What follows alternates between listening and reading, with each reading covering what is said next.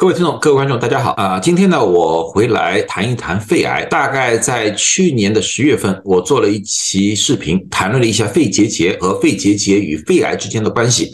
如果大家对这个视频感兴趣的话，我会在这个上面放一个链接，还然后呢，在下面的简介里面也会放一个链接，然后呢，大家可以去看一看。今天呢，我最主要呢。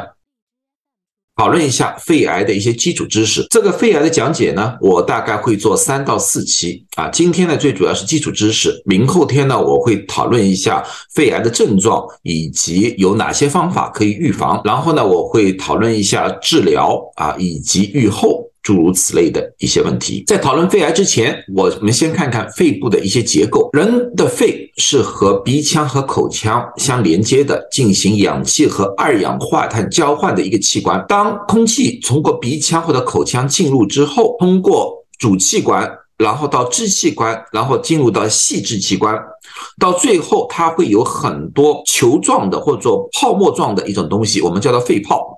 肺泡的壁非常薄，在肺泡的表面有很多的微小血管包裹着，这也就是进行氧气和二氧化碳交换的一个地方。如果这些地方产生病变的话，那么我们的人体的氧气和二氧化碳就会造成一种交换上面的阻碍，而肺癌就是其中一种这种疾病。肺癌就是肺部的那些细胞造成了病变，大家可以回去看看我的癌症的基础知识的第一集。在那里我就讨论过了，怎么样的情况我们才称为癌变？那么呢，大家可以去温习一下癌症的基础知识。肺癌分好多种，最主要的是两种，一种叫非小细胞的肺癌，啊，它里面呢又分鳞状细胞癌、大细胞癌和肺腺癌。另外一种呢是小细胞肺癌，这两种占了整体的肺癌的大概百分之九十五以上，然后其他一些不常见的肺癌我们也见过。那么如果说我们要把它归论为肺癌，它必须是原位癌，也就是原发性的癌症，也就是这个癌症是从肺部发生的。如果是转移性的癌症，比如说这位患者是乳腺癌，然后转呃转移到了肺部，那么我们。叫它是乳腺癌的转移，并不属于肺癌。那么，一般治疗的方法是按照乳腺癌的治疗方法。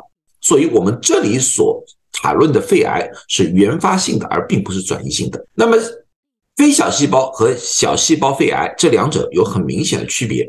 非小细胞肺癌是我们最最常见的，大概占了百分之八十。那么呢，非小细胞肺癌呢，一般的情况下是发生在肺部的中央部位，也就是比较靠近主器官的一个地部位。当然，也可以在四周围。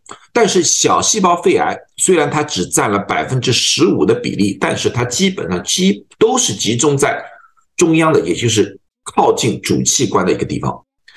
从扩展的角度来说，扩散的角度来说的话，非小细胞肺癌的扩散比较慢，而小细胞肺癌比较快。所以说，在治疗上面的话，这两者有非常明显的区别和。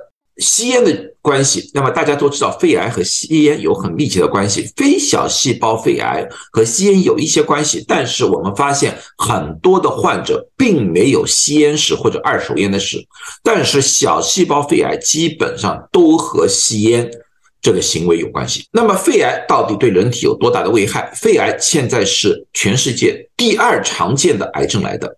在男性当中，最常见的癌症是前列腺癌，女性是乳腺癌。但是从死亡来说的话，肺癌反而是比这两个癌症更加重要啊，因为它所占的每年的癌症死亡比例里面，它占了百分之二十五，也就是说四分之一的癌症死亡患者是由于肺癌死亡的。在美国，二零二一年确诊的肺癌患者是二十五万，其中有十三万人死亡。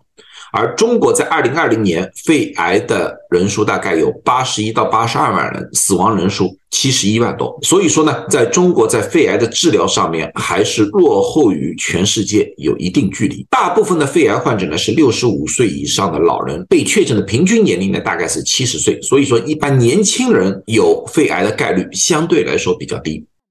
男性一般一生当中有肺癌的概率是十五分之一，女性是十七分之一。所以说，男性得肺癌的概率要高过女性。好了，这些就是一些肺癌的一个简单的知识。明天我将和大家谈论一下肺癌的症状肺癌的预防。谢谢大家，祝大家都健康。